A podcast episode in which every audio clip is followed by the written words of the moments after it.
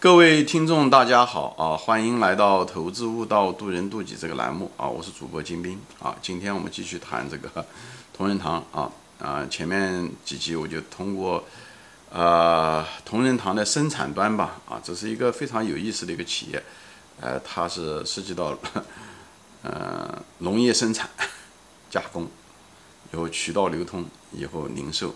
啊，是个大消费产品，所以是这个五脏俱全的一个麻雀，我们把它解剖了，这样子为大家分析企业，哎呃，提供一个很不错的一个案例，好吧？这第一节就谈到了呢，就是它的那个生产端啊，生产端的它的产品的属性，哎，它的产品的属性是一个农产品，是个有机物啊，是个中药，以后呢，所以容易过期，无论是原材料容易呃受潮干燥。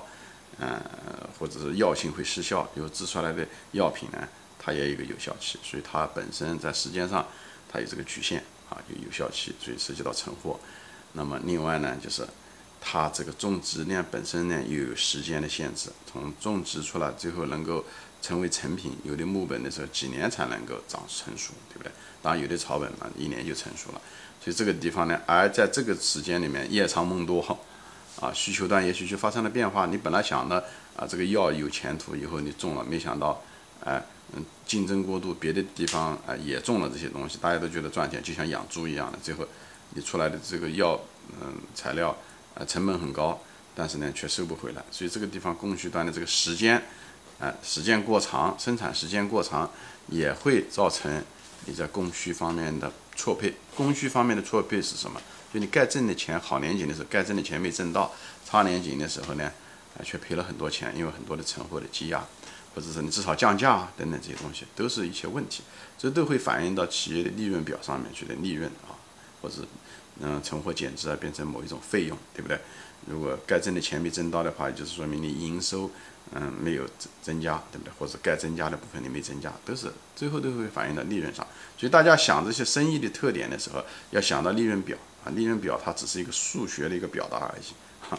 那么真正生意呢才是本质。所以呢，大家想考虑问题的时候，分析企业的时候，都是这样分析。继续既有具体的东西，也有抽象的东西啊。这样把它浓缩了，这样子的话，你考虑问题的时候呢，你可以把它简化，但是不要把它简化的过分，最后忘了生意的本质啊。所以每个嗯报表的背后都是每个都是生意啊，都是生意的操作啊。啊，无论是生产也好，营销也好，加工也好，这都在反映着方方面面啊。那么第二集呢，我谈到的是什么呢？就是第二集就谈到了流通端啊，就是说白了就渠道吧啊。这个渠道方面，嗯，同仁堂相对来讲比较混乱啊。他不仅自己做连锁卖自己的产品，他还把他的东西呃批发到呃各种各样的嗯那个呃经销商口袋里面去。以后就是一一大堆的利润的牵扯，以后不同的价格的合同，这都影响了一个有些人为了私人的利益，可能输送给不该输送的人，把起本来是同仁堂该挣的钱，可能就给了经销商了，就像茅台酒可以挣他的那个钱一样的，最后啊明明可以嗯一千五百块钱卖的，最后非要八九百块钱出厂价卖给那些有关系的经销商。我不是说每个经销商都这样，对吧？经销商在反手。呃嗯，好一点的，一千五百块钱、一千六百块钱卖掉；高一点的，一转手在地下三千块钱都能把酒卖掉啊！所以这里面有很多，这些都是利润的，对吧？这些利润都流到外人手上去了。所以同仁堂是不是也在干了这个事情呢？我不知道啊，我我觉得有这种可能，特别是国企，这个嫌疑性就变得更大啊。所以呢，而且就是因为不仅仅是这些利润的输输送，而且最主要的是什么呢？最主要的就是因为它失去了。对价格的控制权，啊，对价格的调节权，因为市场前面说了，市场，呃，它会瞬息万变，特别是我们本来生产周期就比较长，几年，对不对？种植需要本身就是靠天收，要需要时间，对不对？以后到市场上去，这个中间的时候，供需关系常常出现错配，在这种错配的情况下，怎么样调节供需关系呢？对不对？那肯定是价格，对不对？年景好的时候，都需要的时候。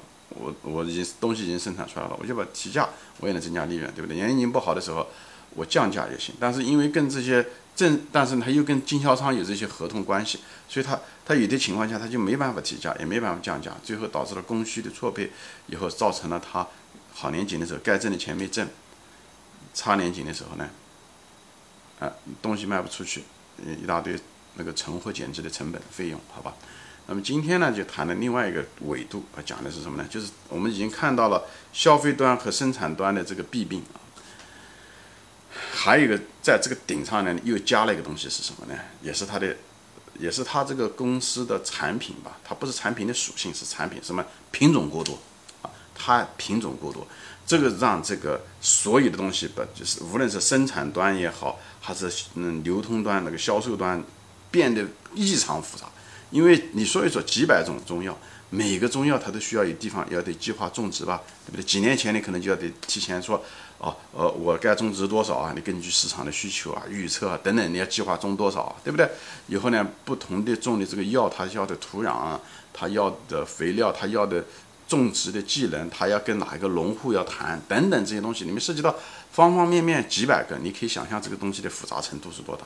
以后这些中药做出来了以后。对不对？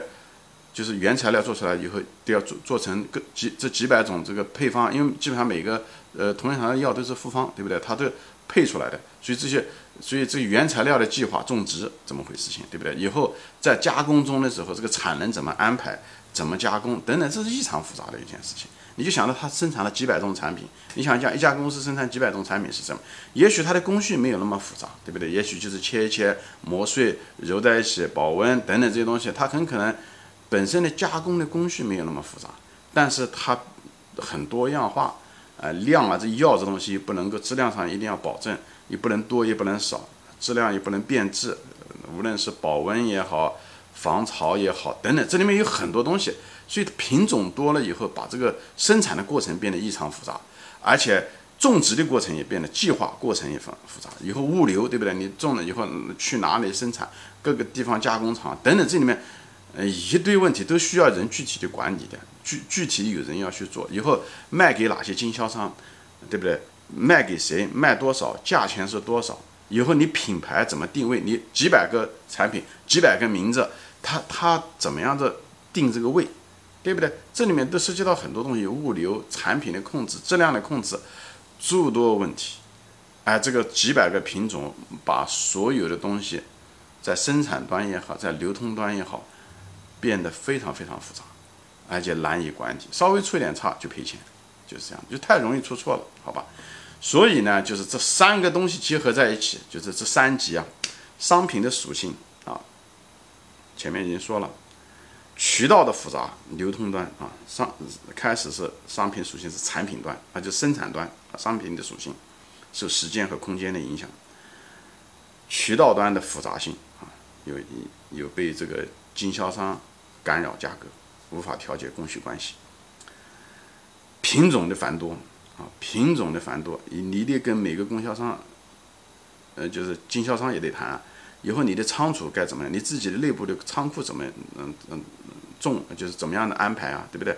在哪里啊？对不对？哪些地方有这个中药，哪地方没有啊？药品怎么样的调配啊？你得把有些呃对不对？调最好的生意是呃就是管理者应该是把你的药品对不对？放在一个需要的那个地域，需要这个店才能卖出去等等这些对这些信息化的管理啊要求是很高。而且这个东西一旦市场上反馈说这个东西卖的不错，你要把这个信息要传递到生产端或者加工端，要让他们及时知道这样准备材料啊等等这些东西。